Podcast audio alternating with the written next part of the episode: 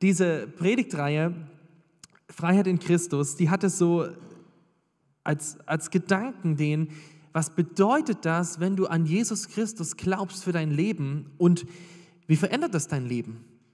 Und ein Gedanke davon war, du bist nicht mehr das Produkt deiner Geschichte, du bist nicht das Produkt von dem, was du getan hast oder was andere an dir getan haben. In Christus bist du eine neue Schöpfung. Wenn du an Jesus glaubst, definiert nicht mehr dein Leben deinen Wert, sondern was Christus getan hat und was er gelebt hat. Ein anderer Aspekt war, du bist nicht mehr versklavt an deine Gegenwart. Du bist in Christus nicht mehr ähm, sozusagen ausgeliefert allem in deiner Gegenwart ohne Chance, sondern in Jesus bist du bedeutungsvoll. Du bist in ihm sicher, du bist in ihm, in ihm frei, du bist in ihm geliebt, du bist in ihm angenommen. Und das kann dir kein Umstand auf der Welt wieder nehmen. Und ein dritter Gedanke war noch ganz stark, auch deine Zukunft.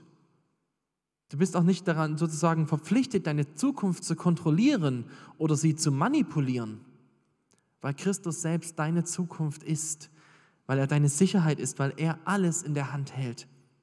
Und wir haben in dieser Predigtreihe so dieses Prinzip der Kaffeemühle kennengelernt, ja. Ähm, ich habe die mir von jemand aus der Gemeinde ausgeliehen, der freut sich schon, dass er die wiederbekommt, dass er wieder Kaffee trinken kann. Ähm, wir haben das Prinzip der Kaffeemühle kennengelernt. Das, was in deinem Leben unten rauskommt, das, wie du handelst und das, wie du am Ende auch fühlst, wie es dir emotional geht, das hängt ganz essentiell mit dem zusammen, was dein Denken prägt. Das, was hier oben reinkommt, das kommt da unten raus. Das, was du glaubst, das, was du für wahr hältst, das, was dein Denken bestimmt, von was du überzeugt bist, das wird auch das sein, wie du handelst. Und wie du handelst, so wirst du fühlen. Und wir haben das tief durchgenommen, den Gedanken, dass es darum geht, dass der christliche Glaube ein, ein Glaube ist, der ganzheitlich uns betrifft, aber der irgendwo dort beginnt, wo ich Überzeugungen habe, wo ich mich, wo Glaube bedeutet, ich stelle mich auf Wahrheit. Es ist nichts Vages. Es ist Wahrheit, auf die ich mich stellen darf. Auf Gottes Wort, auf das Evangelium, auf das, was Jesus gesagt hat. Wir sind alle, egal, ich weiß ja nicht, wo du herkommst, ja, guckst gerade bei YouTube zu, wir sind alle geprägt in unserem Leben. Von unserer Geschichte, von unseren Familien, von unseren Eltern, von unserer Kultur, von all dem, was uns umgibt. Und wenn ein Mensch Jesus kennenlernt, ist er noch lange nicht so weit, dass sozusagen als einen Schalter im Kopf umlegt und alles ist anders. Sondern es beginnt ein Prozess der Veränderung und der beginnt damit, dass wir Wahrheit vom Wort Gottes in unser Herz, in unseren Kopf aufnehmen, dem vertrauen und dann diese Kaffeemühle unser Leben verändert. Ähm, und ich möchte dich jetzt nochmal einladen, falls du nicht alle Predigten gehört hast von dieser Predigtreihe, du kannst gerne auf der Website efg-kirchberg.de die Predigten nochmal nachhören. Und wenn du vielleicht sagst, ich würde eigentlich gern dieses Thema nochmal weiter vertiefen und äh, etwas mehr Zeit haben, vielleicht auch im Gespräch mit anderen, dann hier noch ein Angebot für dich. Ab 4. Februar wird das christliche Bildungszentrum Erzgebirge, das ist in Oelsnitz im Erzgebirge, ähm, einen Online-Kurs anbieten, den Freiheit in Christus-Kurs über 13 Wochen, jeden Donnerstagabend 19.30 Uhr bis 21 Uhr. Das wird ein bisschen umfangreicher noch sein als die Predigtreihe hier. Du wirst ein eigenes Teilnehmerheft haben und mitarbeiten können. Ähm, das machen Mitarbeiter vom Christlichen Bildungszentrum Erzgebirge. Einfach so ein Angebot. Schau da einfach mal rein. Jetzt zur Predigt heute. Das Thema, oh, jetzt bin ich zu weit. Das Thema heute heißt auf Kurs bleiben. Ähm, ich war vor kurzem wandern und mir ist da was passiert beim Wandern. Ähm, ich bin nämlich falsch abgebogen an einer Gabelung im Wald und das war aus zwei Gründen tragisch für mich. Naja, so tragisch war es nicht, aber es war aus zwei Gründen doof. Erstens, ich hatte schon einen ziemlich langen Teil meiner Wanderung hinter mir und hatte keine Lust, jetzt noch extra Meter gehen zu müssen. Und zweitens, meine falsche Abbiegung ging bergab und als ich umgedreht bin, musste ich wieder bergauf. Das fand ich nicht ganz so toll.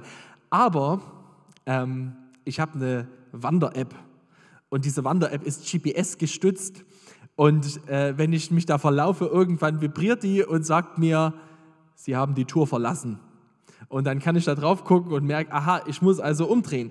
Diese Wander-App, die hat mir sozusagen ein Stück weit äh, mir geholfen per GPS, dass ich mich nicht zu weit verlaufe. Das Leben von uns Menschen und auch speziell das Leben eines Christen, das ist oft wie so eine Wanderung. Du bist unterwegs in deine, auf deinem Leben und ähm, jetzt dieser, diese Freiheit in Christus Predigtreihe, das war nur ein ganz, ganz kurzer Teil dieser Wanderung. Diese Wanderung geht über dein ganzes Leben. Und die Frage ist, wie bleibe ich auf Kurs? Wie bleibe ich sozusagen äh, nah dran an Jesus? Ja, es gibt so Momente auf so einer Lebenswanderung, da ist das gar nicht so schwer. Da hörst du gute Predigten vielleicht, du bist auf einer Freizeit äh, oder du hast gerade eine gute Beziehung zu jemandem, der dir weiterhelfen kann und, und du weißt so ganz klar, ah ja, das ist das Ziel, das ist die Route, da muss ich lang. Es gibt aber auch Momente auf dieser Lebenswanderung, wo das gar nicht ganz so klar wird, wo es verschwimmt, das Ziel, wo du hingehst, der Weg, der richtig ist, wo vielleicht ja, du so wanderst und ganz andere Ziele, die da so auf den Wanderschildern stehen, auf einmal für dich attraktiv werden. Oder ganz andere Orte, die du so von deinem Wanderweg aus siehst, du denkst, ah, da wäre ich eigentlich auch gern. Oder du bist, triffst in einer Herberge jemanden, der dir erzählt, dass dein Ziel eigentlich totaler Quatsch ist und er das viel bessere Ziel für dich hat. Oder, oder, oder. Es gibt ganz viele Momente in unserem Leben, wo wir immer wieder in der Gefahr sind, irgendwie ein Stück weit uns zu verirren, vom richtigen Ziel abzugeraten. Und ich möchte heute mit euch darüber nachdenken, wie kann ich ein Leben als Christ führen, was dauerhaft auf Kurs bleibt.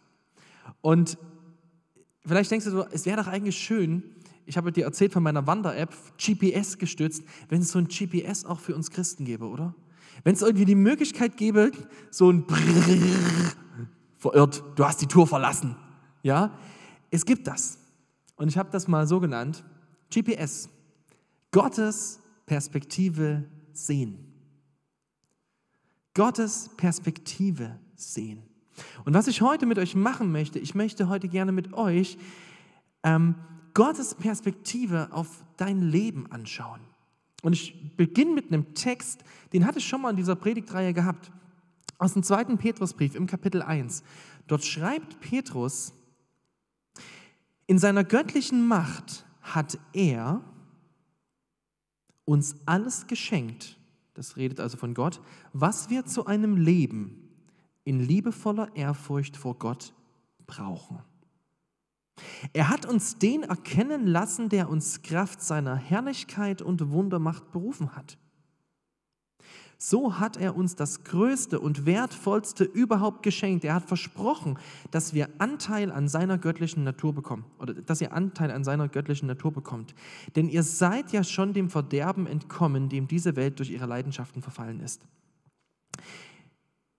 Dieser Text macht total mir Mut, denn er sagt erstmal ein was grundsätzlich. Du hast, wenn du an Jesus Christus glaubst, alles bekommen, was du brauchst, um dein Leben mit Jesus zu führen. Ja, um im Bild eines Wanderers zu bleiben, du hast alles an Ausrüstung bekommen. Ja, du musst nicht noch zum Outdoor-Laden gehen und dir neue Schuhe holen. Du hast alles bekommen. Was du brauchst, um dein Leben mit Jesus zu führen, das hast du bekommen. Und durch, wie, durch wen hast du das bekommen? Du hast das durch Jesus bekommen. Weil dir Jesus selbst geschenkt ist, weil Jesus selber in deinem Leben lebendig ist, weil Jesus selbst da ist in deinem Leben. Du brauchst nicht äh, so sozusagen zu gucken auf andere und gucken, ah, ich bräuchte noch die Gabe, die der hat. Wenn ich nicht das genau das gleiche mache wie der oder wie die, dann bin ich kein richtiger Christ. Oder dass du vielleicht denkst, ich brauche noch die Ausbildung oder ich brauche noch dort mehr Zeit. Natürlich ist es gut, Zeit zu investieren und sich fortzubilden.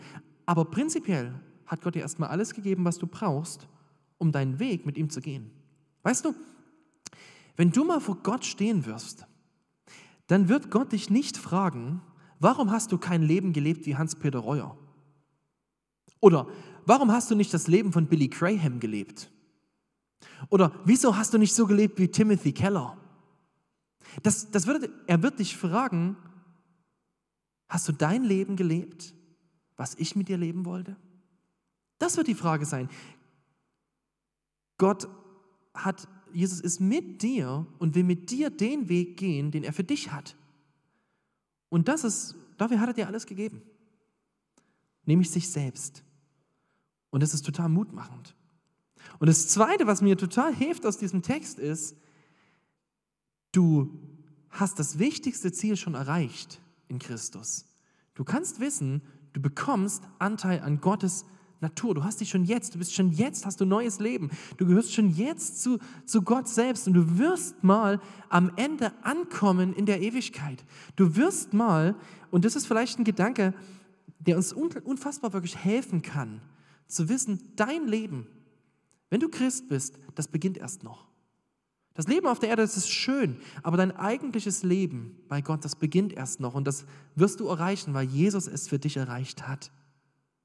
Und wenn du aus dieser Perspektive auf dein Leben schaust, was Gott dir gegeben hat und dass er dein, das Ziel schon erreicht hat für dein Leben, dann verändert das ganz, ganz sehr, wie du mit deinem Leben umgehst. Ähm, ich hatte zur Vorbereitung auf diese Predigt an unsere Gemeinde eine E-Mail versandt äh, mit so einem Blatt. Da konnte man äh, so acht Lebensbereiche durchgehen und ankreuzen, äh, wie wie zufrieden man mit diesen Lebensbereichen ist. Und wenn du jetzt gerade im Livestream bist und sagst, ich würde das gerne noch machen, kannst du jetzt Pause machen, auf www.efg-kirchberg.de gehen, Freiheit in Christus Predigt 12 und dort findest du dieses Blatt. Okay, und kannst das noch ausfüllen, wenn du gerne möchtest. Brauchst aber ungefähr eine halbe Stunde. Ähm, und das waren so acht Lebensbereiche, ja, Erfolg, Bedeutung, Erfüllung, Zufriedenheit, Glück, Freude, Sicherheit und Ruhe. Und die Frage war, äh, wie würdest du dich einordnen? Wie erfolgreich bin ich? Wie bedeutsam bin ich? Wie erfüllt bin ich? Und so von eins bis fünf. Und dann war noch so eine Frage drunter, was müsste passieren, damit du erfolgreich bist?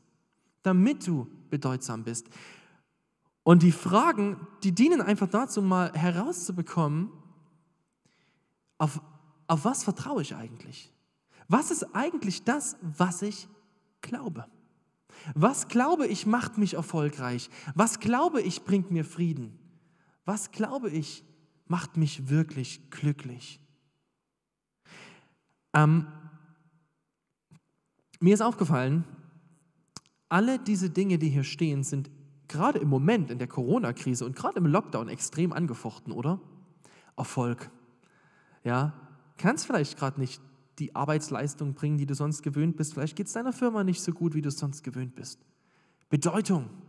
Du bist im Homeoffice und irgendwie allein und du denkst dir, was mache ich hier eigentlich? Hat das eigentlich Sinn? Zufriedenheit. Zufriedenheit ist gerade total angefochten. Ähm, ja, wie zufrieden bin ich eigentlich noch mit meinem Leben, wenn ich nicht nach draußen darf? Sicherheit. Wie geht es weiter? Es, es sind alles Dinge, die sind total angefochten. Und meine Frage ist, ist es überhaupt möglich, dass jemand allen Ernstes bei jedem dieser Punkte angibt, fünf? Ja, ich bin erfolgreich, ja, ich bin bedeutsam, ich weiß, ich bin zufrieden. Ähm, weißt du, ich glaube, das Problem mit dieser Liste, das sind nicht am Ende nicht unsere Umstände. Denn selbst wenn die Umstände optimal wären und du überall dein Ziel erreichen würdest, bin ich mir ganz sicher, bin ich Thema zufrieden, du sagst, das und das müsste passieren, ich müsste den Traumpartner finden oder das Traumhaus oder was auch immer, dann wäre ich zufrieden. Ich bin mir ganz sicher, du hättest das und dir würde im nächsten Moment einfallen, was du noch brauchst. Die Rechnung würde nicht aufgehen. Es hängt nicht an den Umständen. Es liegt auch übrigens nicht an deinen Fähigkeiten. Das Problem Warum wir hier nicht überall fünf eintragen, liegt daran, dass wir falsche Ziele haben. Es geht, ich hatte in der letzten Predigt über Ziele geredet, ähm, werde das jetzt gar nicht mehr so viel vertiefen, aber der Grundgedanke war der, wo du falsche Ziele hast, da wirst du auch nicht zum Ziel kommen. Es ist wichtig, dass wir diese Punkte aus Gottes Perspektive sehen, mit GPS. Und ich möchte jetzt ähm, was machen? Das mache ich eigentlich, das ist relativ untypisch. Ich mache eine Acht-Punkte-Predigt, ja, aber keine Angst, die geht nicht ganz so lang, äh, sondern ich mache acht Punkte ganz kurz. Und zwar diese acht Bereiche, die ich hier gerade hatte. Und möchte kurz durch diese acht Bereiche mit euch durchgehen und schauen, was sagt Gottes Wort, was sagt Jesus, was sagt das Evangelium zu diesen Punkten in deinem Leben. Und ich mache das so wie so ein, wie so ein Tasting jetzt, ja. Also so, ein, so, eine, so eine Verkostung. Also ich stelle das kurz hin, mach das kurz auf, du darfst kurz kosten, wieder zu. Und wenn dir irgendwas besonders gut geschmeckt hat, dann musst du zu Hause selber nachkochen, okay? Also such dir am Ende zwei Punkte vielleicht raus, wo du sagst, das sind die Punkte, die mich gerade betreffen und geh denen selber nach. Okay, ich beginne mal mit dem ersten Punkt. Erfolg durch richtige Ziele. Ähm, das Erste, was ich dir sagen will, Gott will, dass du ein erfolgreiches Leben führst. Punkt. Er möchte, dass du erfolgreich bist. Jetzt denkst du vielleicht, wow, cool, Gott möchte, dass ich. Jetzt ist die Frage, was bedeutet Erfolg in Gottes Augen? Weißt du, ähm, bei uns ist Erfolg in unserem Denken ganz oft gekoppelt daran, dass wir ein Ziel erreichen und andere das anerkennen. Ja, ähm, Gestern hat ja Schalke 04 fast so einen Erfolg geschafft. Ja, die hätten fast den Uraltrekord von Tasmania Berlin eingestellt. 31 Spiele ohne Sieg. Sie haben diesen Erfolg knapp verpasst, haben doch gewonnen. Ähm, zweifelhafter Erfolg. Aber es gibt ganz andere Erfolge. Und es muss gar nicht immer Wettkampf sein. Es kann sein, dass du dich, deinen Erfolg von deinen Kindern abhängig machst und denkst, wenn meine Kinder genau so sind und die Schullaufbahn machen und das, dann war ich eine tolle Mama. Oder wenn meine Noten oder mein, ja, meine Hausarbeiten, wenn das so, dann, dann bin ich erfolgreich. Oder von deinen Freunden, dass du sagst, wenn viele Leute meiner Meinung sind, wenn viele Leute mir zustimmen, wenn viele Leute mir folgen, äh, auf Instagram, was auch immer, meine Fotos kommentieren und liken, dann bin ich doch erfolgreich. Ähm, es gibt Hunderte, Tausende, Millionen Spielformen von Erfolg. Jeder Mensch ist da wieder unterschiedlich. Aber weißt du, was das Problem ist an allen Zielen, die du dir stecken kannst. Jedes Ziel kann durch deine Umstände oder durch andere Personen verhindert werden. Du hast es nicht unter Kontrolle. Und ich möchte mit euch mal diesen Text aus dem Petrusbrief weiterlesen und darüber mit euch nachdenken, wie die Bibel Erfolg für den Christen definiert.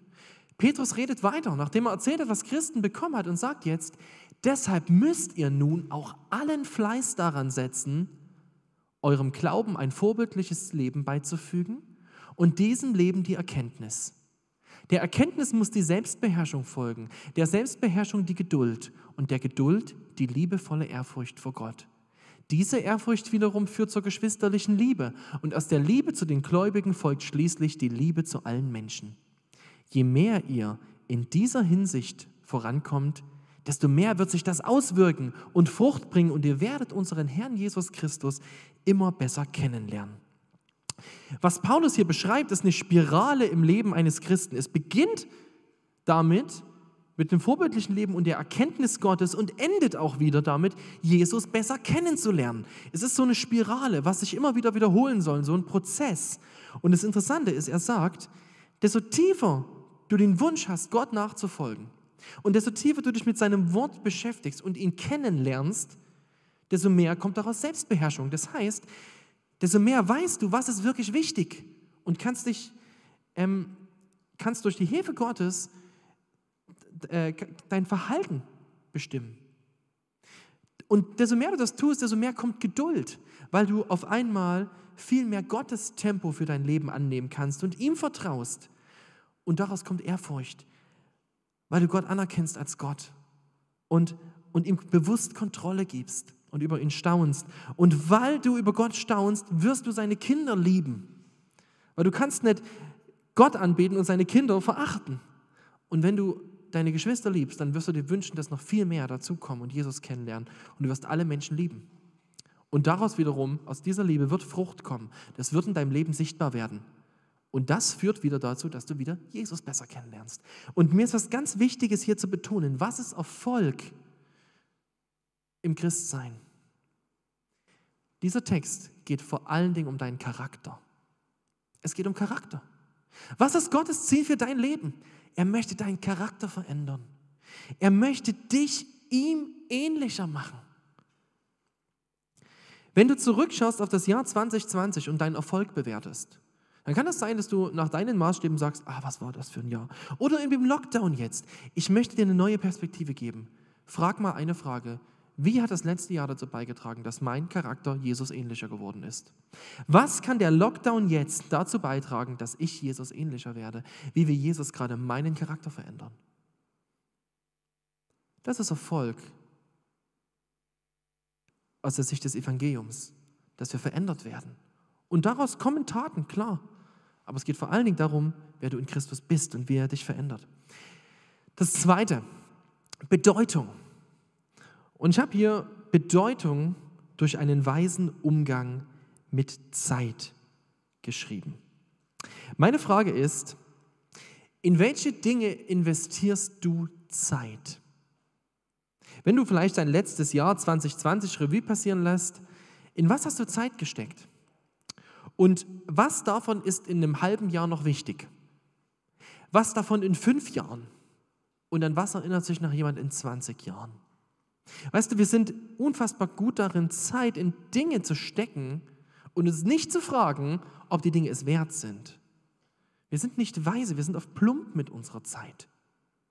Weißt du, die Bibel sagt, es kommt mal ein Tag, an dem wird Gott, wird Jesus selbst das Leben seiner Kinder bewerten. Und es steht im ersten Korintherbrief im Kapitel 3, das Fundament ist schon gelegt. Es ist Jesus Christus. Niemand kann ein anderes legen. Das heißt, wenn du an Jesus glaubst, ist das Fundament gelegt. Du bist safe im ewigen Leben. Ob aber jemand auf diesem Fundament Gold, Silber oder wertvolle Steine verbaut oder nur Holz, Heu und Stroh, das wird der Tag des Gerichts durch Feuer offenbar machen. Das Werk jedes Einzelnen wird im Feuer auf seine Qualität geprüft. Hält das, was er auf das Fundament gebaut hat, stand, wird er belohnt. Um was geht es Paulus hier? Er sagt, hey, du bist in Verantwortung, dich zu fragen, was du aus deinem Leben mit Jesus machst. Was baust du auf dieses Fundament Jesus? Baust du mit Holz, Stroh, also mit vergänglichen Dingen? In was investierst du da deine Zeit? Oder sagst du, nee, ich investiere meine Zeit bewusst in Dinge, wo ich weiß, die haben den ewigen Wert. Ähm, weißt du, es gibt nichts Bedeutenderes in deinem Leben. Es gibt nichts, was deinem Leben mehr Bedeutung geben kann, als deine Kraft, deine Zeit und dein Geld ins Reich Gottes zu investieren. Weil alles das, was du dort investierst, wird ewig, für immer Bedeutung haben. Gott vergisst das nicht. Und selbst wenn es hier auf der Erde so aussieht, dass du denkst, oh Mann, sieht ja gar niemand, was ich alles mache. Gott sieht es. Die Bibel sagt mal, wir haben den Vater, der ins Verborgene sieht. Er sieht das und es wird nie vergessen werden bei ihm. Das nächste, Erfüllung durch Hilfsbereitschaft. Ihr kennt vielleicht dieses Bild, das ist aus dem Film äh, Ziemlich beste Freunde. Ich fand das irgendwie gut, so Hilfsbereitschaft, Erfüllung durch Hilfsbereitschaft.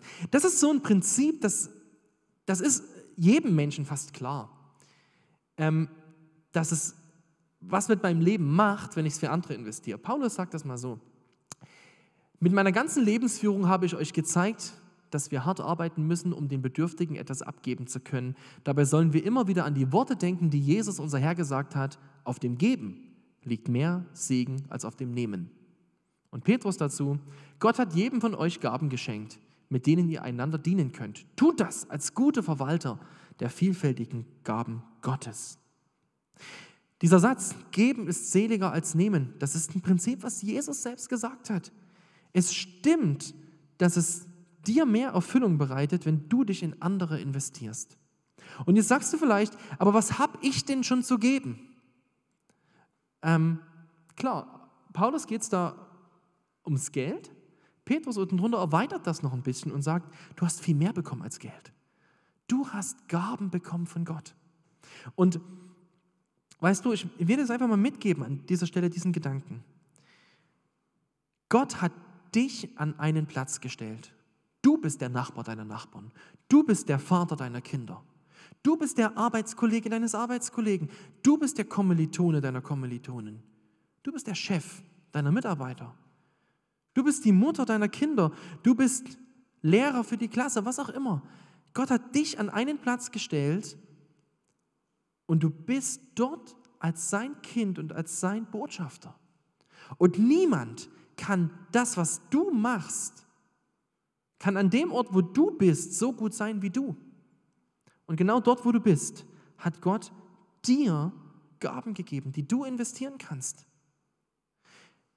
Weißt du, wir schauen manchmal auf, auf so die Glaubenshelden im Christsein, ja, also die, so, die ganz großen Erweckungsprediger oder Martin Luther oder Leute, die ich vorhin schon genannt habe, Billy Graham, Hans-Peter Reuer und wir denken, boah, so müsste ich leben. Weißt du, das sind tolle Menschen gewesen, große Vorbilder. Aber den viel größeren Teil der Arbeit haben ganz normale Christen gemacht, die einfach dort, wo sie waren, waren. Ja, wenn du alle großen Helden zusammennimmst und dagegen mal alle, alle, alle normalen Christen, da ist viel mehr passiert. Weil es darum geht, dass du dort, wo du stehst, Gott treu dienst. Und dadurch zeigt sich Gottes Vielfalt, weil Gott eben nicht nur zehn Superprediger will oder zehn Superevangelisten, er möchte dich, dich in seinem Team. Und er möchte, dass an dir Leute sehen, wie vielfältig Gott ist. Niemand kann dich ersetzen. Niemand kann besser tun, was Gott für dich vorbereitet hat. Mein vierter Punkt, ähm, die werden ein bisschen kürzer. Zufriedenheit durch Prioritäten und Qualität. Ähm, wir leben in einer Zeit, in der es immer, also immer schneller und immer mehr, das ist so ein bisschen das, was, was uns auszeichnet.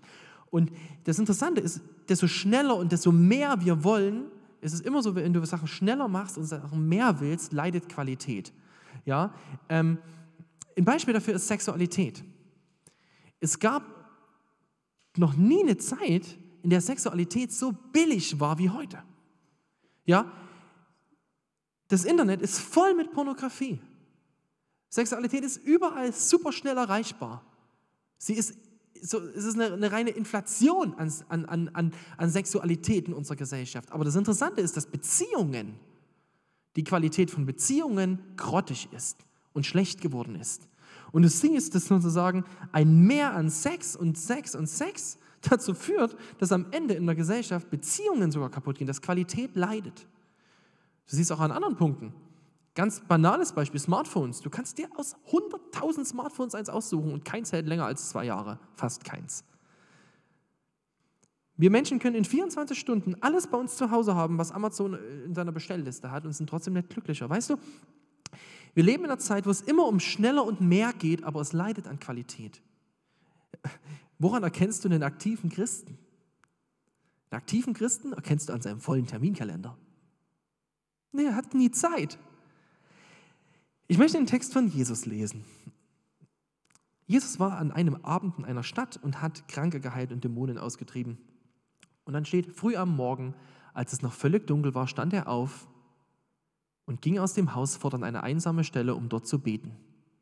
Simon und die, die bei ihm waren, eilten ihm nach. Und als sie ihn gefunden hatten, sagten sie ihm, alle suchen dich. Er aber sagte, lasst uns anderswohin gehen, in die umliegenden Ortschaften damit ich auch dort predige, denn dazu bin ich gekommen. Jesus wird konfrontiert mit einer Masse von Leuten, die wollen, dass er zu ihnen kommt. Er hat ja am Abend vorher geheilt und alles das. Und er sagt nein. Warum? Weil er weiß, was sein Ziel ist. Er weiß, ich bin noch zu was ganz anderem gekommen. Und woher weiß er das? Weil er sich Zeit nimmt, auf Gott zu hören. Weißt du, Jesus hat ganz anders gelebt. Er hat Prioritäten gesetzt. Er hat gelernt, Nein zu sagen. Er hat 70 Jünger ausgebildet. Zwölf davon, mit zwölf hat er sein Leben geteilt und mit dreien ganz besonders eng. Jesus hat auf Qualität gesetzt. Er hat drei Jünger ganz besonders eng ausgebildet. Ähm, ich habe als Titelbild hier zwei Tassen Kaffee genommen, weil zwei Freunde von mir, die haben ein Haus gekauft und wünschen sich da, dass Leute dort einfach Zeit für Leute zu haben. Und das erste mit, was sie sich gekauft haben, war eine neue Kaffeemaschine, weil sie gesagt haben, guter Kaffee ist ein Symbol für Qualität, für gute Qualitätszeit. Und meine Frage an dich ist einfach, wie viel Qualität setzt du in das, was du machst. Wie qualitätsvoll sind deine Beziehungen, die du führst. Weißt du, du kannst 50 Leute kennen, die dich alle nett finden und keiner davon ist dein Freund. Die Frage ist, hast du vielleicht zwei Freunde? Investierst du in Qualität? Jesus hat in Qualität investiert. Und das bringt Zufriedenheit. Ich mache mal noch weiter. Ähm, Glück durch Genügsamkeit. In unserer Welt zählt der Grundsatz, glücklich ist der, der bekommt, was er will. Paulus dreht diesen Grundsatz um.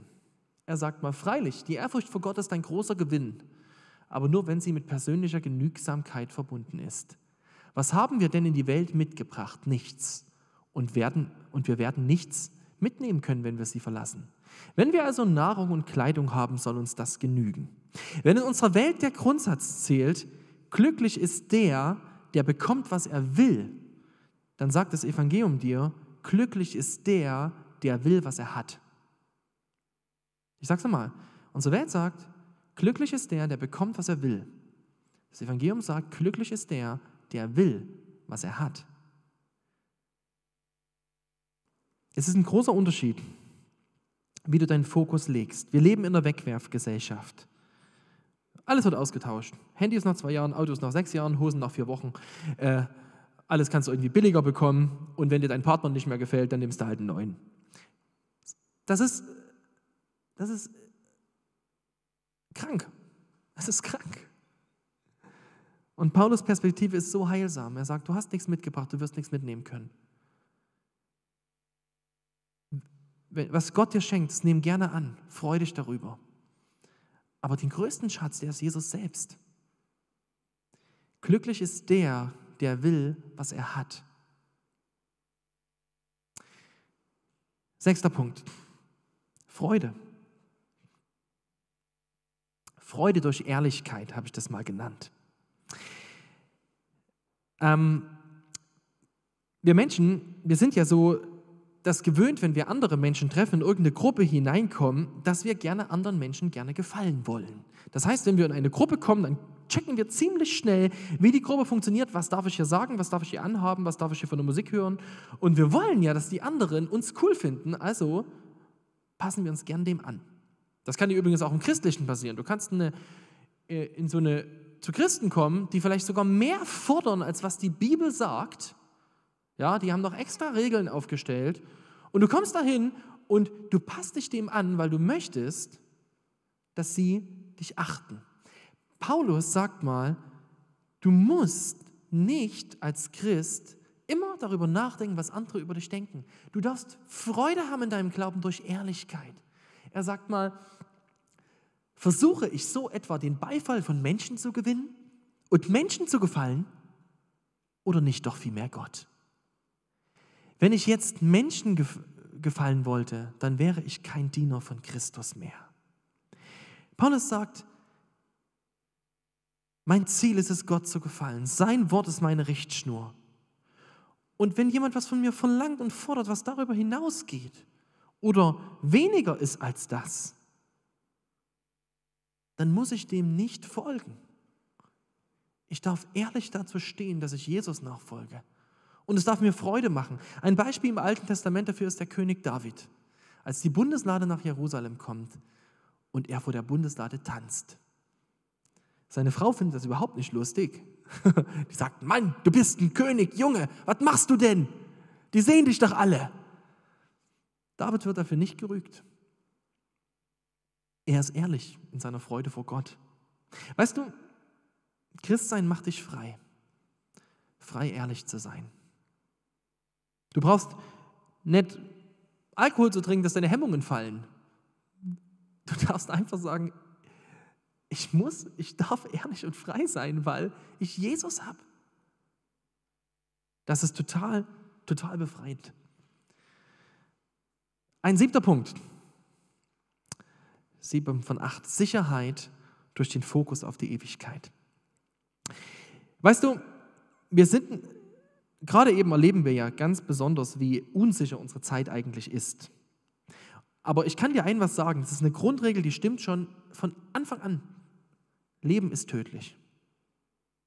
Leben ist tödlich. Jedes Leben wird mit dem Tod enden. Du kannst dein Leben, du kannst keine Sicherheit in deinem Leben komplett auf, aufbauen. Du kannst deine Umstände nicht kontrollieren. Du kannst nichts manipulieren. Du hast keine Sicherheit. Der Einzige, der alles in seiner Hand hat, das ist Gott selbst. Und es hat mal Jim Elliott, war ein Missionar, also einer, der in andere Länder gereist ist, um Menschen von Jesus Christus zu erzählen. Und er ist zu einem Ureinwohnerstamm gegangen und wollte den Menschen von Jesus erzählen. Und von diesem Stamm wurde er getötet. Ein paar Jahre später, die, dieser Stamm hatte so ein schlechtes Gewissen, kamen andere Missionare und sie haben, der ganze Stamm hat zu Jesus gefunden, weil sie so gelitten haben, ohne der Schuld diesen Missionar getötet zu haben. Aber Jim Elliot, der hat mal einen ganz, ganz besonderen Satz gesagt. Er sagte mal, der ist kein Tor, der aufgibt, was er nicht halten kann, um zu gewinnen, was er nicht verlieren kann. Der ist kein Tor, also kein Dummkopf, der aufgibt, was er nicht halten kann, um zum Gewinnen, was er nicht verlieren kann. Was kannst du nicht verlieren? Ich bin überzeugt, dass er weder Tod noch Leben, weder Engel noch Teufel, weder Gegenwärtiges noch Zukünftiges, weder hohe Kräfte noch tiefe Gewalten, nichts in der ganzen Schöpfung kann uns von der Liebe Gottes trennen, die uns verbürgt ist in Jesus Christus, unserem Herrn. Jesus kann dir niemand mehr nehmen. Und wenn du an Jesus glaubst, dann gehst du zu auf ein ewige neues Leben. Und das ist sicher. Du hast eine Sicherheit, die so viel größer ist als alles in dieser Welt. Und mein letzter Punkt, Frieden durch innere Ruhe. Ich möchte den Vers von Jesus da noch vorlesen. Er sagt mal, was ich euch hinterlasse, ist mein Frieden. Ich gebe euch einen Frieden, wie die Welt ihn nicht geben kann. Lasst euch nicht in Verwirrung bringen. Habt keine Angst. Angst und Verwirrung ist das, was oft unser Leben kennzeichnet. Wir haben Angst. Corona macht uns Angst, Wirtschaftskrise macht uns Angst. Was, ja, was in Amerika passiert, macht manchen Angst. Jesus sagt, du brauchst keine Angst zu haben. Du brauchst dich nicht verwirren zu lassen. Manchmal passiert es, dass meine Kinder Angst haben und verwirrt sind. Ja, zum Beispiel passiert irgendwas, ein kleiner Josias, es gelingt ihm irgendetwas nicht oder hat vor irgendwas Angst und dann kommt er reingerannt in die Küche und weint und was mache ich dann als Papa? Ich nehme ihn in den Arm und dann zeige ich ihm, dass das Problem, was er hat, für mich kein Problem ist. Und auf einmal merkt er, oh, ich hätte gar nicht verwirrt und ängstlich sein müssen. Mein Papa war ja da. Das ist das Gleiche, was Gott macht. Du darfst mit Angst und Verwirrung zu Gott kommen und darfst sagen, Gott, ich möchte in deine Arme kommen. Ich verstehe diese Welt hier nicht mehr. Aber ich weiß, du verstehst sie. Gib mir deinen Frieden. Das waren jetzt acht Punkte. Über, die, über jeden davon hätte man einzeln predigen können, das ist mir bewusst. Ich möchte dir jetzt am Ende einfach nochmal diesen Gedanken mitgeben. Es geht darum, Gottes Perspektive zu sehen. Das ist das GPS deines Lebens. Und ich möchte dir Mut machen, dass du selbst dir Zeit nimmst. Du kannst, wie gesagt, auf die Website gehen, für unsere Gemeinde, da gibt es so eine, so eine Liste nochmal mit diesen Punkten. Auch diese Präsentation wird dort, wird dort online sein. Und Punkte durchzugehen und dich zu fragen, an welchen dieser acht Punkte habe ich gerade am meisten zu knaubeln? Und dann nimm deine Bibel zur Hand und bitte Gott, dass er dir zeigt, was seine Perspektive darauf ist. Das wird dein Leben verändern und dir helfen, auf Kurs zu bleiben. Ich möchte am Ende nochmal mit uns beten. Großer Gott, ich danke dir dafür, dass du selbst unser Schatz bist. Herr Jesus, du bist das Wertvollste, die wertvollste Verheißung, die wir bekommen haben. Und du bist der Herr dieser Welt. Für dich ist nichts in dieser Welt verwirrend oder Angst eintreiben. Du hast alles unter Kontrolle. Ich möchte dich bitten, hilf uns, unser Leben aus deiner Perspektive zu sehen, jeden Tag. Gottes Perspektive sehen. Ich möchte dich bitten, dass dein Frieden unsere Herzen verändert. Und dass wir unsere Erfüllung und unser Glück nicht suchen in irgendwas, was vergeht, sondern in dir und dass wir das erleben. Vielleicht klingt es für manchen, der das jetzt so hört, diese Predigt irgendwie so abstrakt und so weit weg, so denkt, wie kann das denn gehen? Ich möchte dich bitten, dass es unser Leben lässt. Danke, dass du lebst, dass dein Heiliger Geist in jedem lebt, der an dich glaubt, der dir nachfolgt. Ich bitte dich um deinen Segen. Jetzt auch für diesen Sonntag noch und für jeden, der gerade diese Predigt gehört hat. Hab Dank dafür. Amen.